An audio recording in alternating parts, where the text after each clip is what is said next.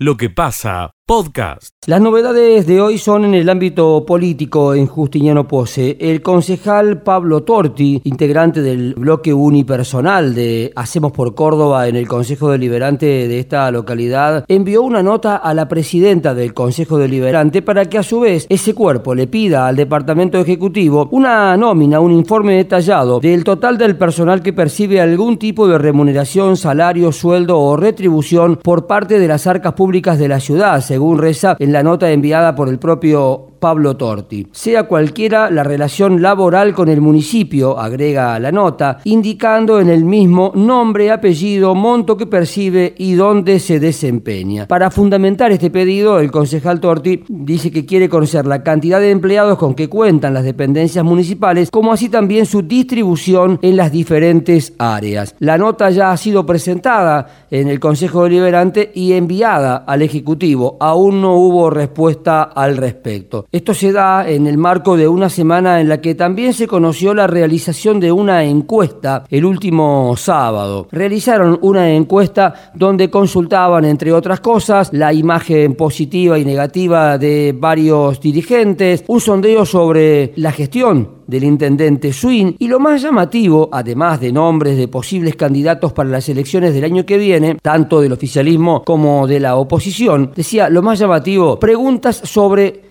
intenciones de voto a Swin para una eventual candidatura a legislador provincial. Según algunas informaciones extraoficiales que nos han llegado, esa intención en pose le habría dado bastante alto y, según se sabe, hay intenciones de extender este sondeo al resto del departamento. Desde Radio Sudeste, en Justiniano Pose, informó Adrián Leonardi. Escucha lo mejor de lo que pasa. Títulos desde la ciudad de Río Cuarto. Un joven agredió a otro con un arma en pleno centro de la ciudad. Un video circula en las redes sociales de una fuerte pelea en pleno centro de Río Cuarto, Alvear y Buenos Aires. Un joven está tirado en el suelo mientras otro le apunta con un arma de fuego y lo amenaza. Ya está em, presentada la denuncia, investiga en este sentido la departamental Río Cuarto. Ayer una linda fiesta en el 25 de mayo, multitudinaria se vivió en la localidad de Las Higueras precisamente en la jornada denominada Sabores y Saberes. En la región, una tragedia. Un hombre de 70 años, oriundo de Adelia María, se encontraba con su hijo y su nieta. Aparentemente el bote se dio vuelta a causa de un fuerte viento en la laguna de Jovita. El hombre de 70 años falleció al volcar su bote en Laguna La Margarita, en la localidad de Jovita. Conmoción por este hecho. Su hijo y una eh, niña se salvaron milagrosamente. Aumentan los casos positivos de COVID-19 en la ciudad de Río Cuarto, el secretario de Salud Marcelo Ferrario comentó que hubo un aumento del 23 al 27% de los casos. Solo dos personas se encuentran internadas en la ciudad de Río Cuarto. Bueno, algunos de los títulos para empezar esta jornada.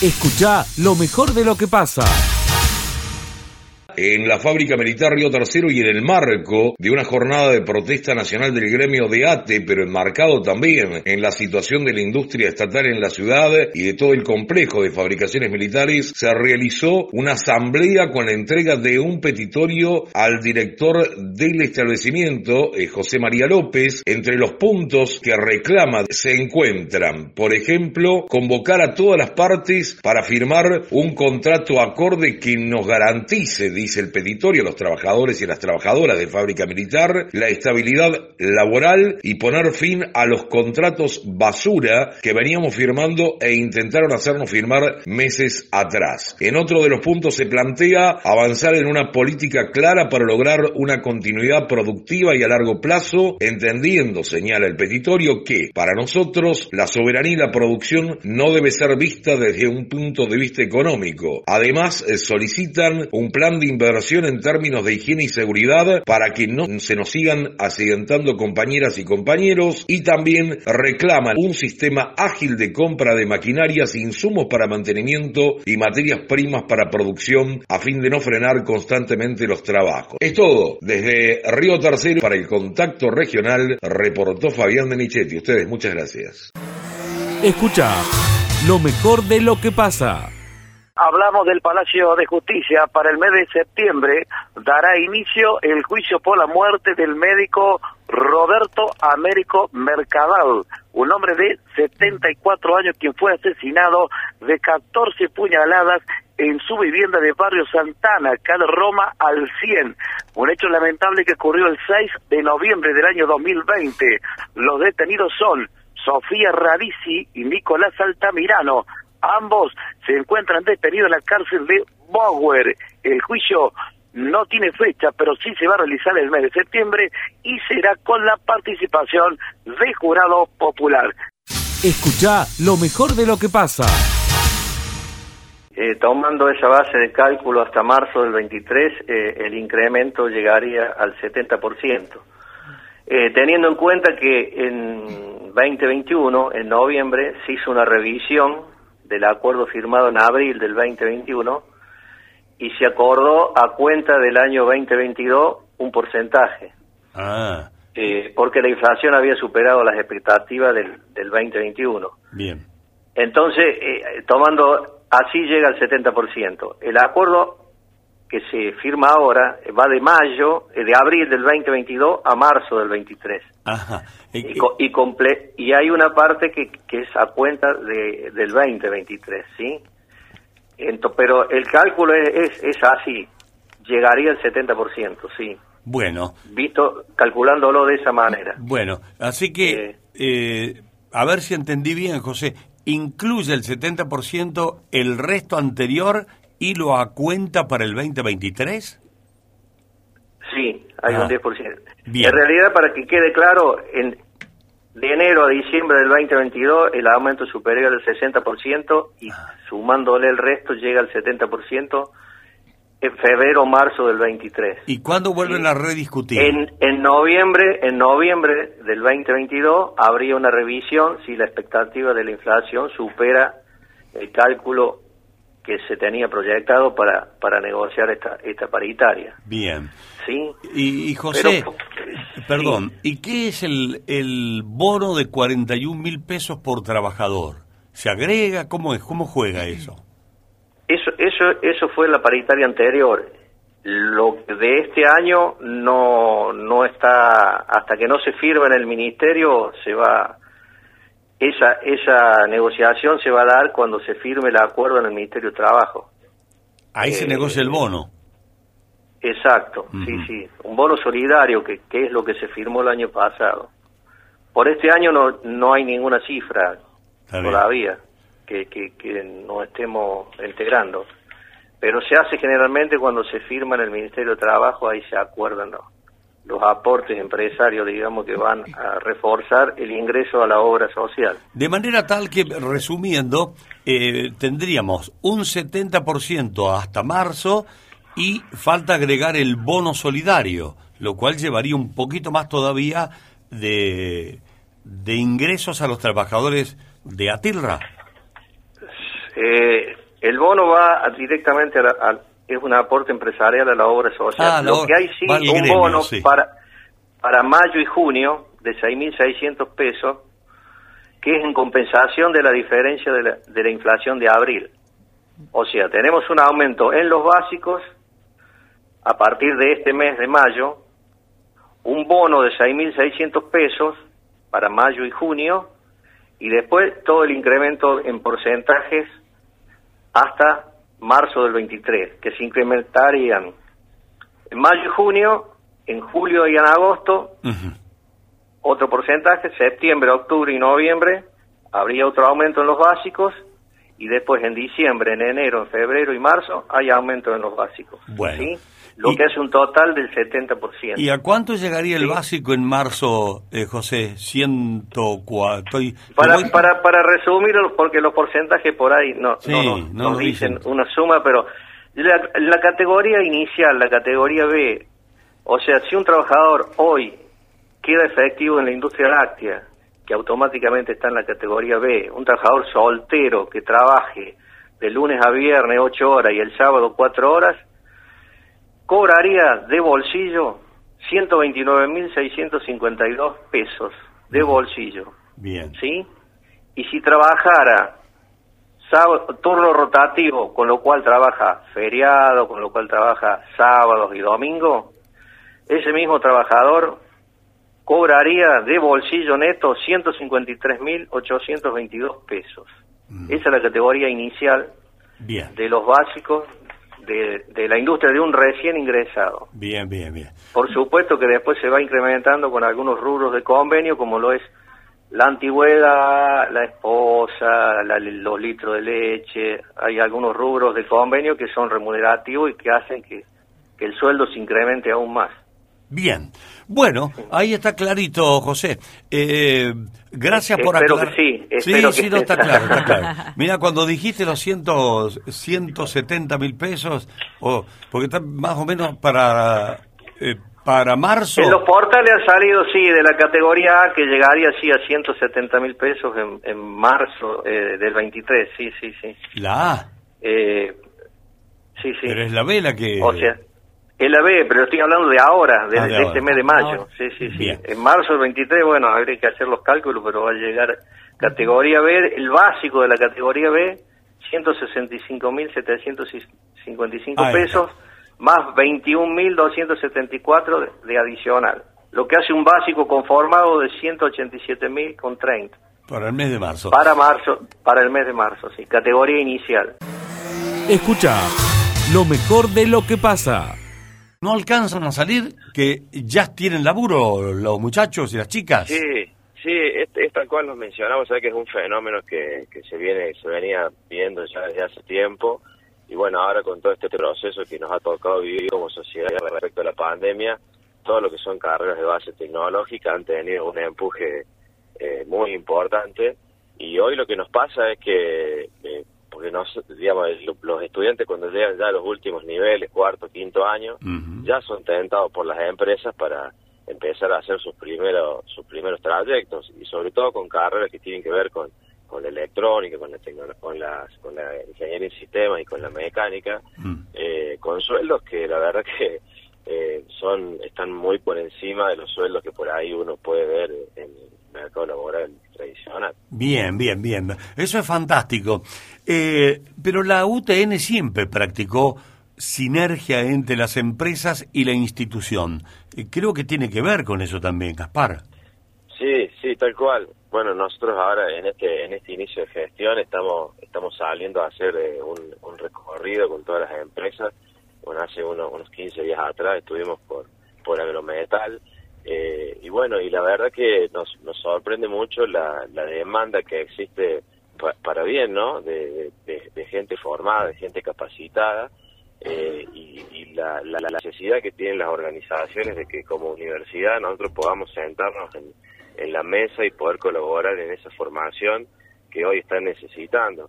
Como para que tengan un dato, una de las cosas que también, bueno, vos recién mencionabas que se nos infla el pecho y la verdad que sí, la verdad que se nos, nos, nos llena de orgullo saber que por ahí el capital humano que uno está formando durante durante todo este tiempo, con, con gran esfuerzo de toda la comunidad tecnológica, puede tener una recepción en la sociedad y que son valorados. Eh, como comentario te digo que, bueno, en la visita esta agrometal nos decían que no tenemos una, una tecnicatura superior en mecatrónica. Ujú. Bueno, y ellos nos decían que todos los estudiantes que, que habían hecho esa, esa tecnicatura hoy estaban ocupando más, mandos medios eh, en la empresa. Bueno, y ellos están, están eh, apostando porque vayamos de vuelta ahí a las- al pueblo y que vayamos con una apertura de, de una de una nueva oferta en ese sentido porque es una, una, una carrera que les ha dado muy buena muy muy buen resultado ¿no? Claro, les aporta mucho y lo tienen cerquita. Eh, Imagínate que para una empresa eh, ponerse a buscar personal es una tarea complicada. Y, y los, tienen, los tienen acá, los forman ustedes, los formamos nosotros en la UTN. Es muy bueno eso, muy, muy bueno.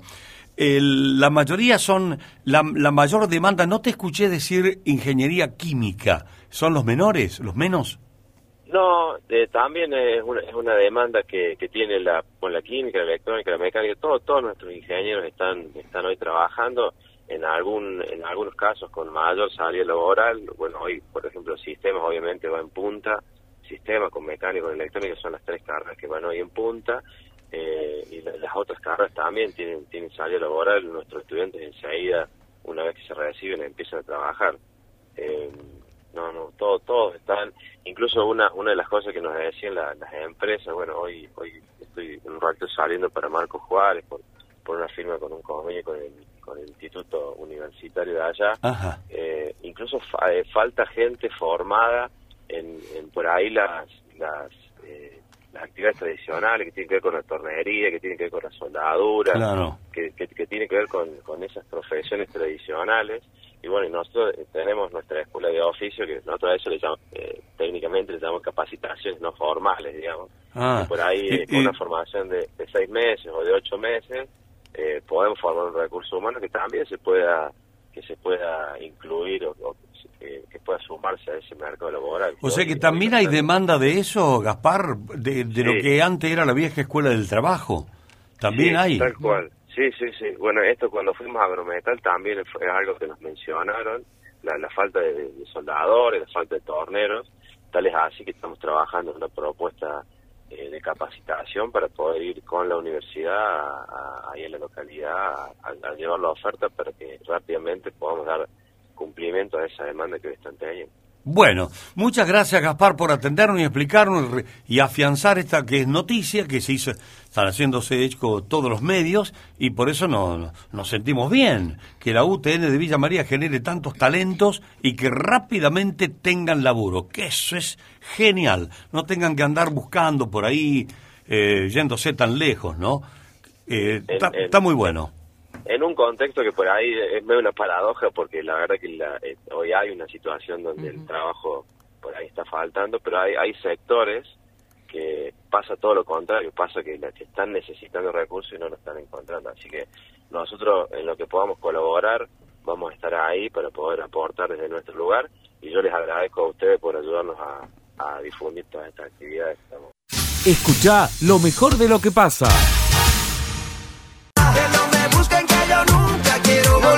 Hola, hola, Ro, ¿cómo estás? Hola, Vero, buen día. ¿Todo bien, Ro? Todo muy bien, Bueno, estamos preparadas, listas, por ya, supuesto. ya para comenzar. Pero antes eh, tenemos que actualizar la temperatura. Ay, sí, hace frío afuera. Está muy frío, ¿no? Sí, ¿Cuánto tenemos? temperatura 11 grados y la humedad 80% Para la gente que quiere comunicarse con nosotras, ¿cómo lo puede hacer? Al 154, 113, 102. Bueno, Ro, hoy vamos a hablar de limones, porque es época de limones, y nos vas a ayudar un poquito, como siempre, como todos los jueves, así que le vamos dando tiempo a la gente para que vaya preparando papel y lápiz, o si no grabador, también el mano, el celular, y como decíamos, ¿no? Época de limones, Ro. Sí, ¿Qué podemos hacer con tantos limones? Y por ejemplo, los que tenemos en casa una planta de limón, ¿cómo los usamos? bien. Nosotras hoy les vamos a dar dos recetas de licores de procedencia italiana. Wow. Exquisito. El limonchero y el limonchero a la crema. Qué rico, Ro. ¿Vos eh, ya lo probaste?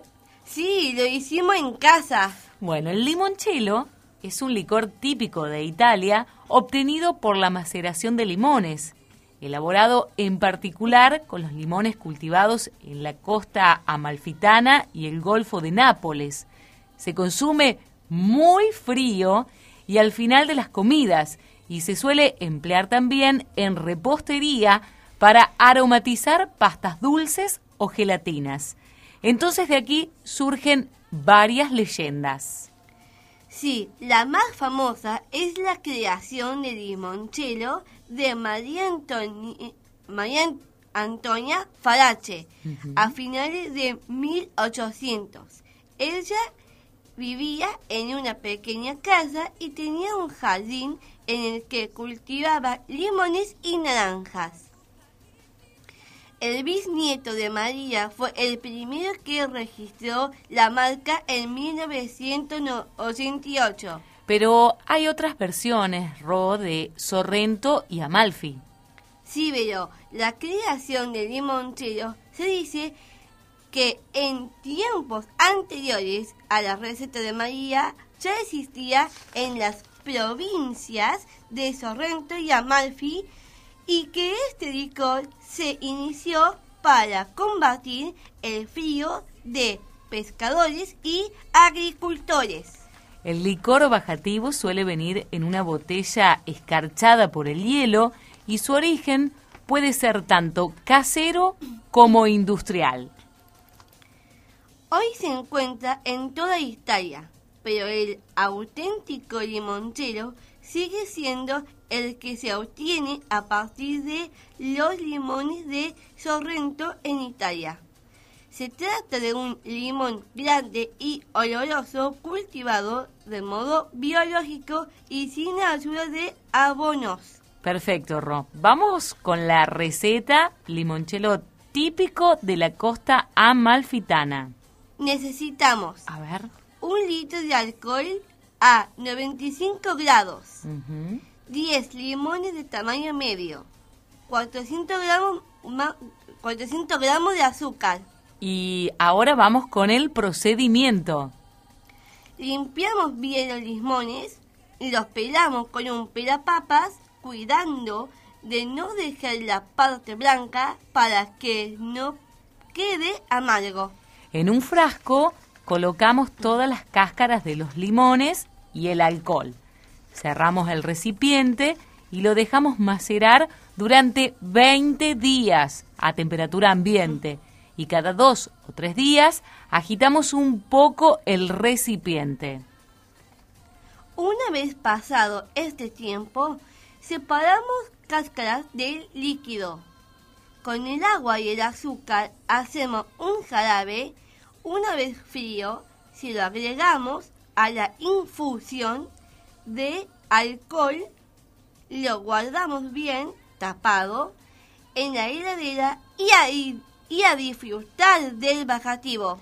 Y también tenemos esta opción a la crema. A la crema como es, Ro. Hacemos lo mismo con, la- con las cáscaras y el mismo tiempo para macerar. Pero hervimos 400 gramos de azúcar, un litro de leche y 300 gramos de crema. Y una vez frío, si lo agregamos al alcohol macerado. Mm, debe quedar riquísimo. Sí, nosotros lo hicimos con vodka. Ajá. no con alcohol elítico. Y quedó espectacular. Otra cosa con los limones que nos quedaron. Claro, porque utilizamos eh, solo las cáscaras. Así es, hicimos una mermelada a la que le agregamos Sí. peras. No tiramos nada y utilizamos todo. Mira, Ro, me encantó esta receta porque es verdad, no descartamos nada, podemos usar todo. Y contame, porque ahora también me llamó la atención esto de la mermelada de limón con pera. ¿La pudiste probar? Sí, sí, sí, pero ve la, la mermelada que hizo mi madre. Y, y estaba espectacular, seguro. Estaba exquisito. Bueno, me alegra, Ro. ¿Tenemos saludos por ahí? Claro que sí, a nuestros oyentes y a preparar el limonchelo. En lo que pasa llega el especialista del tambo, José Yacheta. Hacia ti vamos, José. Buen día, ¿cómo estás? ¿Qué tal, Miguel? ¿Cómo te va? Muy buen día para vos, para todo el gran equipo de Lo que pasa en esta mañana del 26 de mayo. Nosotros mirando qué puede pasar con la campaña que está cerrándose. Estamos hablando de los cultivos estivales en la República Argentina y estamos viendo también qué puede pasar hacia adelante, Miguel. En lo que es el cierre de esta campaña, eh, se calcula que el maíz va a caer un 16%, lo que es la producción total, versus el año pasado. Se ha avanzado cerca del 40% en la cosecha del maíz, que era mucho más tardío, digamos, el cultivo que más tarde, al que más tarde se llega, y con el maní también. La soja se cosechó ya un 94%, menos 17% anual.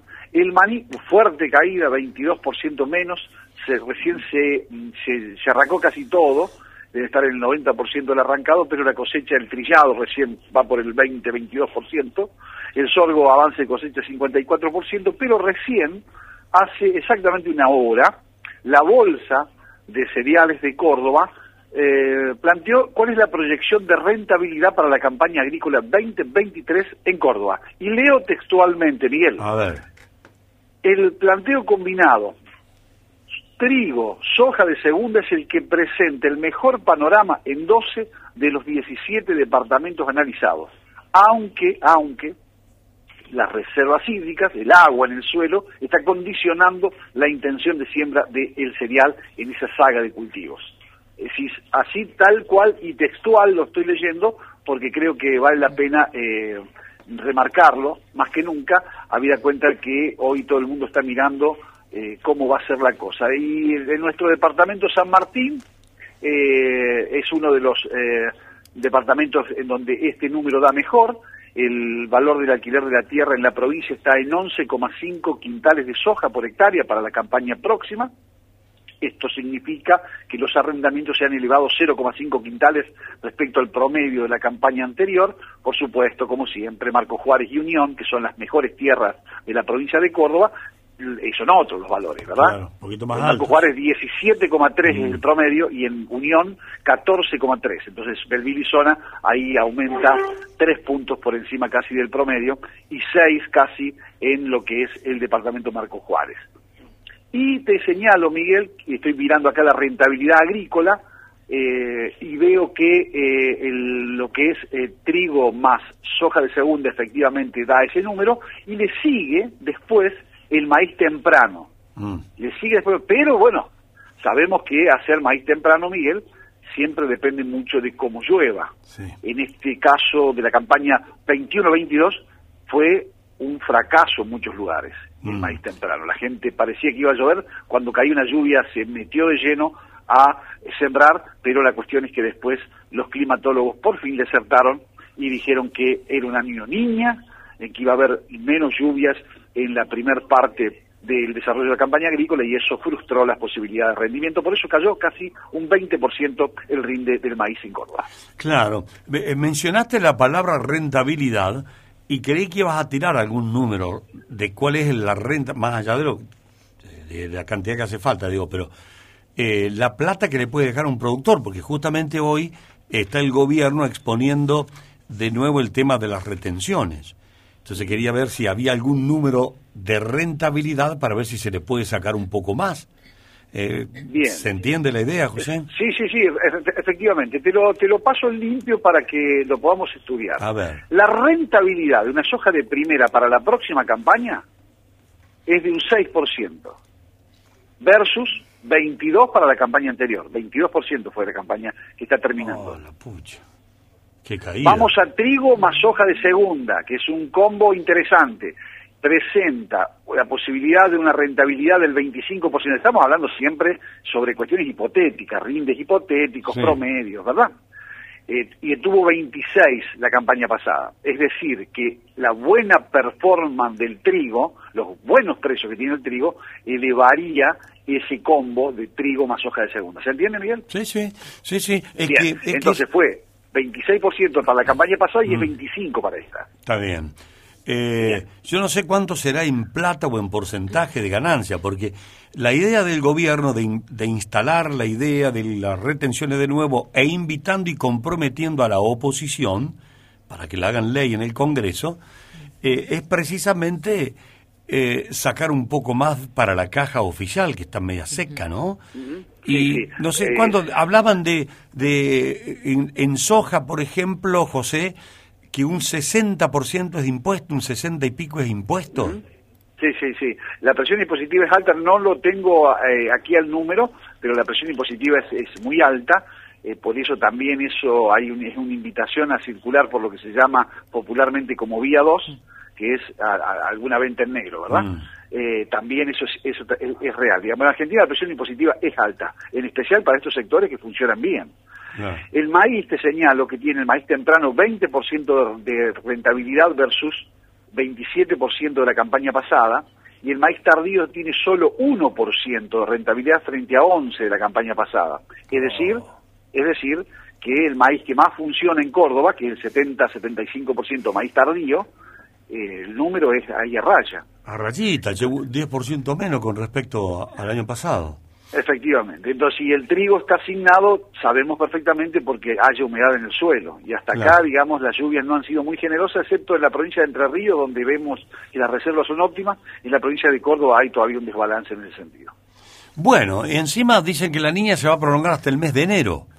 Efectivamente, Miguel, es lo que dicen los meteorólogos, pero Sí. bueno, eso, el movimiento, como siempre lo dirá el gran filósofo Carlitos Balá, se demuestra andando. Exacto. Después veremos qué es lo que pasa. ¿eh? Alguien técnico muy famoso dijo, cuando llueve, cuando llueve. Es Claro, cuando llueve, cuando- Bastante, bastante eh, sencilla, pero en, en general, digamos, eh, cada vez son más precisas las, las, las eh, previsiones, los pronósticos, Ah. pero es cierto que también a veces yerran y eso implica millones de dólares para un lado o para otro, ¿no? Pérdida o ganancia. Se están arrimando con los pronósticos, pero todavía la verdad la tengo yo, dice San Pedro. Así es, más o menos así, sí, correcto. Bueno, José, eh, claro, hay un viento a favor de los precios internacionales y acá el gobierno está volviendo con el tema de las retenciones. Pero bueno, capítulo aparte ese, ¿no? Sí, sí, por supuesto, capítulo aparte. Ojalá que en algún momento ese impuesto que eh, es como el famoso impu- impuesto a los ingresos brutos, es un impuesto extendido a todos, eh, de todos los colores, de todos los tamaños, empiece a ser selectivo. Cualquier país inteligente tiene un sistema progresivo de impuestos. Siempre se le cobra más al que más gana, Mm. siempre se le cobra más a, al que, a, digamos, a quien puede pagar más. Eh, Claro, ¿quién no, puede- nunca ¿a quién puede pagar ser- más? Sí. Claro, eh, eh, por ejemplo, el IVA, que es el, el ejemplo del impuesto regresivo por excelencia, ¿verdad? A todos, pobres, ricos, clase media, media alta, media baja, medio pobre, medio rico, a todos se le cobra el 21%, y eso creo que no es correcto. Escucha lo mejor de lo que pasa. Estamos directamente en calle Santa Fe y Bruno Ceballos, en la inmigración de, de la costanera. Eh, se está realizando a esta hora de la mañana la destrucción de caños de escape que ordenada por los juzgados municipales de Falta. La presencia del intendente municipal, el secretario de gobierno de la municipalidad también y además los juzgados de Falta, como así también algunos vecinos. Eh, cerca de unos 30 caños de escapes. Vamos a escuchar la palabra del intendente que decía esto hace algunos minutos. El Código de Tránsito establece que cuando se secuestra una moto por alguna condición, por alguna infracción, y esa moto está munida de un escape no reglamentario, es decir, no el que viene en la fabricación, sino que ha sido adaptado, incluido bajo alguna de las modalidades que generalmente generan perjuicios al índice del sonido en el cual estos escapes se manifiestan y, transcurren por la, por la ciudad, al devolverlo por esa falta por la cual fue secuestrado, que puede ser una falta de documentación, no necesariamente de escape libre, pero al devolverlo, el juez de falta tiene la facultad de eh, extraer o ordenar la, la devolución sin el caño de escape que no se encuentra reglamentado, a los efectos de que la sola salida de ese vehículo y vuelta a poner en marcha volvería a estar en infracción o a generar alguna de las infracciones al código de, de faltas y al código de tránsito. Esta situación no se había utilizado con anterioridad, tuvimos una modificación de esta ordenanza hace un tiempo y en lo que va de este año ya tenemos este conjunto de, de- caños que han sido extraídos, muchos de ellos son caños muy costosos, porque en algunos casos pueden estar costando lo mismo que la moto a la cual eh, se le adosa. Bueno, ahí está, la palabra del intendente indi- indicando que tal vez los caños de escape sean mucho más caros que la moto, Miguel. Bueno, ahí están destruyendo a esta hora de la mañana, eh, aquí en calle Santa Fe y esquina Bruno Ceballos. ¿Cuántas motos hay secuestradas, Miguel? Sí. Más de 1.500 motos están secuestradas. Acá hay 30, entre, perdón, 30, 300, en 300 motos van a ser destruidas en, en algunos días nada más. ¿La moto completa? La moto completa, Bien. porque hace desde bastante tiempo que están retenidas eh, por diferentes actas de infracción que ha realizado la, inspección, la, los inspectores de tránsito y nadie las va a buscar. Estoy hablando de bastante tiempo. Escucha lo mejor de lo que pasa. La columna de Martín Aranís. Miguel, las elecciones de los centros vecinales se han realizado muy pocas veces en los últimos años, con muy poca regularidad, a pesar que deberían eh, llevarse a cabo cada dos años. Luego la legislación cambió, quedó cada cuatro años. Sin embargo, por la pandemia, por una cosa, por la otra, los presidentes de los centros vecinales siguen estando en el mismo lugar y quieren seguir estando. Porque hace un ratito, nada más, han presentado un proyecto en el Consejo Deliberante, Espera, ¿quién lo presentó? los propios presidentes de centros vecinales, Ah, bien, bien. para continuar hasta el 2024. Es decir, estamos en 2022, ya las elecciones deberían haberse concretado, sin embargo, quieren seguir dos ¿Qué años. argumento esgrime el proyecto? Fundamentalmente que durante dos años y pico los centros vecinales estuvieron cerrados, Ajá. No pudieron generar ingresos, no han podido gestionar y por ende dicen queremos permanecer dos años más para poder cambiar la cara de los centros vecinales. Y de hecho, en un aspecto la legislación lo ampara, porque las elecciones vecinales tienen que ser un año posterior a cualquier elección municipal, provincial y nacional. Y estamos en la víspera de esas elecciones. Entonces, si estas elecciones en 31 barrios se realizan un año antes de las municipales, seguramente va a terminar politizado con los sectores políticos pugnando por ganar los centros vecinales. Entonces, para evitar esta situación, la ley contempla esto, que se haga al año siguiente de una elección municipal. Pero claro, ya llevamos cuánto tiempo. ¿Cuánto hace Claro. que vienen en, que- en el cargo? Claro, y de hecho hay siete centros vecinales que no están funcionando, porque en esa misma eh, nota, presentada hace un minuto, hace un ratito en el Consejo, señala esto, la posibilidad de hacer asambleas barriales que le permita a determinados centros vecinales que tengan alguna autoridad o que sea improvisada Claro. hasta el 2024. Veremos qué dicen los concejales. Por la experiencia que tengo, Miguel, de haber ido muchos años al Consejo en relación a este tema, Ordenanza 5005, que es la que regula los centros vecinales, seguramente se le van a otorgar esa prórroga. Porque el municipio no quiere saber nunca nada con las elecciones en los No, centros vecinales. de- Y menos en época de contexto electoral. Menos en época de contexto electoral porque, a ver, suponemos que de los treinta y pico de barrios hay competencia en 10. Par- Porque nunca hay competencia en todo, Sí. siempre hay listas únicas. Suponemos que hay competencia en 10.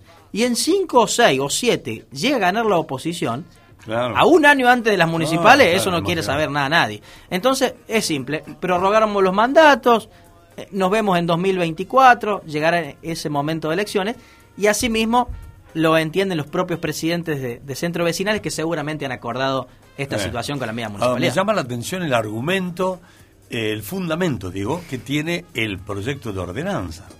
Como hubo pandemia y no se hizo, no pudimos hacer mucho, entonces déjennos para poder hacer. O sea, es eh, un argumento odioso, eh, es un argumento ególatra y es un argumento disruptivo democrático. Porque ¿cómo entonces quiere decir que el que viene no puede ser? No, o estoy yo y lo hago, si no, no eh, sigue todo el, sin hacer nada el centro vecinal. Aparte, justamente la elección te da la herramienta esta, que de- podés ir Claro. para la reelección o, bueno, o cambian, pero a mí me parece re antidemocrático no ir a elecciones. es Bueno, lo que corresponde. yo lo he no, criticado pero el argumento muchas dice, veces. yo lo leo Sí. así al argumento. Sí, si, sí. No, si no sigo yo, Claro. no se va a poder hacer nada. Déjenme a mí porque yo tengo, tengo que terminar eso que no pude, no hemos terminado por la pandemia. Eso dice el argumento. Bueno, ¿qué pensarán los vecinos de cada barrio, Miguel? Fundamentalmente, porque yo lo he criticado Ah, muchas bueno. veces a esta situación, porque no es la primera vez que pasa, que los propios vecinalistas piden prórrogas de sus mandatos. No es la primera vez, ha pasado ya muchas veces. Y siempre he tenido la misma posición. A ver, si estamos en un sistema democrático, en cualquier ámbito, lo mejor para dirimir diferencias tienen que ser las elecciones. Tal cual. Y si no hay diferencias, hay listas de unanimidad, pero cumpliendo los mandatos, los tiempos establecidos por la normativa. En este caso, no se están cumpliendo y todo lo contrario, están pidiendo una prórroga un poco más adelante. Ellos dicen, la verdad que no hemos podido hacer nada, no nos han ayudado mucho, eh, tenemos los centros vecinales que recién están arrancando por la pandemia y por ende queremos ponerlo en pie para Claro, luego... Así que si nos vamos nosotros no, no se va a poder hacer nada. Bueno, eh, ¿cómo es lo de Rosa Cámpora? Bueno, un comunicado medio extraño, Miguel, ¿no? Porque fue en su propio Facebook, letras grandes, muy cortito, como diciendo, me levanté y dije que tenía ganas de ser candidata a intendenta y, y lo puse en el Facebook, más o menos una cosa así. Eh, yo averigué con dos o tres, Miguel, y no tenían mucha idea de esta de esta situación. Rosa Cámpora, recordemos que fue concejal, estuvo en distintos lugares de, de la ciudad, siempre respondiendo a la línea de, de José Manuel de la Sota, pero en, en los últimos años se había, se había corrido un poco, ¿no? Del- de la vida política de la Sí, ciudad. sí. Bueno, lo que yo pude averiguar es que no, no tenían mucha idea de, de esta Pero participación. ella está en el municipio. ¿No tiene un Ah, cargo en el municipio? no. No es así. es, eh, Sí, sí tiene, tiene. No me acuerdo cuál. qué rol es, pero... Pero de asesoras, eran tal vez Sí, en algo algún de- cargo. de una claro. asesoría Discúlpenme, no, Claro. no, no, no me acuerdo el cargo, pero sí tiene, está, está en, estaría en funciones, obviamente que sin sueldo, ¿no? Pero Claro, sí, buscar claro. Lo que, buscar lo que, algo, algo tiene. Sí, siempre estuvo con eh, la cuestión de la accesibilidad, ¿no? De- para, para aquellas personas que puedan eh, tener distintas eh, situaciones eh, de- propias que, que puedan permitir eh, tener una, una mejor calidad de vida en cuanto a accesibilidad, pero no sé si está dentro de la estructura municipal, Bueno. la verdad. Muy probable que esté como asesora. Pero la verdad que como que sorprendió. Lo que yo consulté, Miguel, es que sorprendió. Lo cierto es que la danza de nombre continúa, ¿no? Ya podemos seguir sumando unos unos cuantos, ¿no? A, esa posible candidatura del año del año próximo y nadie tiene claro tampoco quiénes van a ser, ni en el oficialismo Sí, sí. ni en la oposición. ¿Irá por cuenta de ella o será mandada? Claro, esa es la cuestión. ¿Se irá por su propia cuenta o irá para dividir el, el voto? Porque esa es la cuestión, ¿no? Cuando de alguien de un mismo partido se presenta por afuera, a lo mejor busca dividir el voto, pero si se presenta por adentro, buscará sumar. Bueno, todavía no está claro, Miguel. Esto es como que ha sorprendido a la clase política esta definición de, de Rosa Campo. Bueno, muy ligada a Alpi, Sí. a la Cruz Roja, La Cruz Roja, el Hospital Pasteur, Pasteur. Hospital Pasteur. Este, y bueno, ya traba- trabaja por la eh, ins- inserción de, la, Sí. de las políticas para discapacitados. ¿no? Exacto. ujú. Y bueno, y políticamente siempre alineada con eh, José Manuel de la Sota, ¿no? De la Sota. Eh, en los últimos años, bueno, con la desaparición de José Manuel de la Sota, ese espacio dentro de, de Córdoba como que ha quedado medio rengo, ¿no? Ha quedado sin su líder, a pesar de que la hija, Natalia de la Sota, está intentando de a poco reconstruir todo ese espacio dentro del, del peronismo. Veremos si también viene por, viene por ahí, ¿no? Veremos. Bueno, Martín, lit- ah, para que acá hay un mensaje de un oyente que dice, con respecto a los centros vecinales, Sí. antes de otorgar lo que solicitan los presidentes, que analicen su accionar. Quiero decir que algunos no cumplen la función para la que fueron elegidos. Dice un oyente. ¿no? Eh, bueno, En general, los centros vecinales, salvo aquellos que tienen un espacio físico importante, como para organizar fiesta, alquilar el lugar, Claro. el resto son pocas las actividades que, que realizan, en general. sí. Pero lo importante es que haya democracia ¿no? en, en estos espacios y que Está todos bien. los que quieran participar lo puedan hacer. Bueno, por ahora esto no, no va a ser posible. ¿No hay competencia entre los centros vecinales y los las estructuras descentralizadas de la municipalidad que están en los barrios? Y Sí, puede ser también. sí. Puede ser. Muchas veces hay convivencia entre, hay relación directa entre el presidente y el presidente del Muni cerca, ¿no? Y otras Sí. veces no. Entre el Muni cerca y la y el centro vecinal. Sí. ¿No terminan compitiendo? Pregunto, porque a lo mejor está bien ordenado, bien diferenciado, pero Sí, Son estructuras distintas, ¿no? El Muni cerca es la municipalidad en el barrio claro. y el centro vecinal atendiendo las cuestiones barriales. Pero muchas veces el presidente del centro vecinal o las autoridades responden políticamente al del Muni cerca o al partido de turno, ¿no?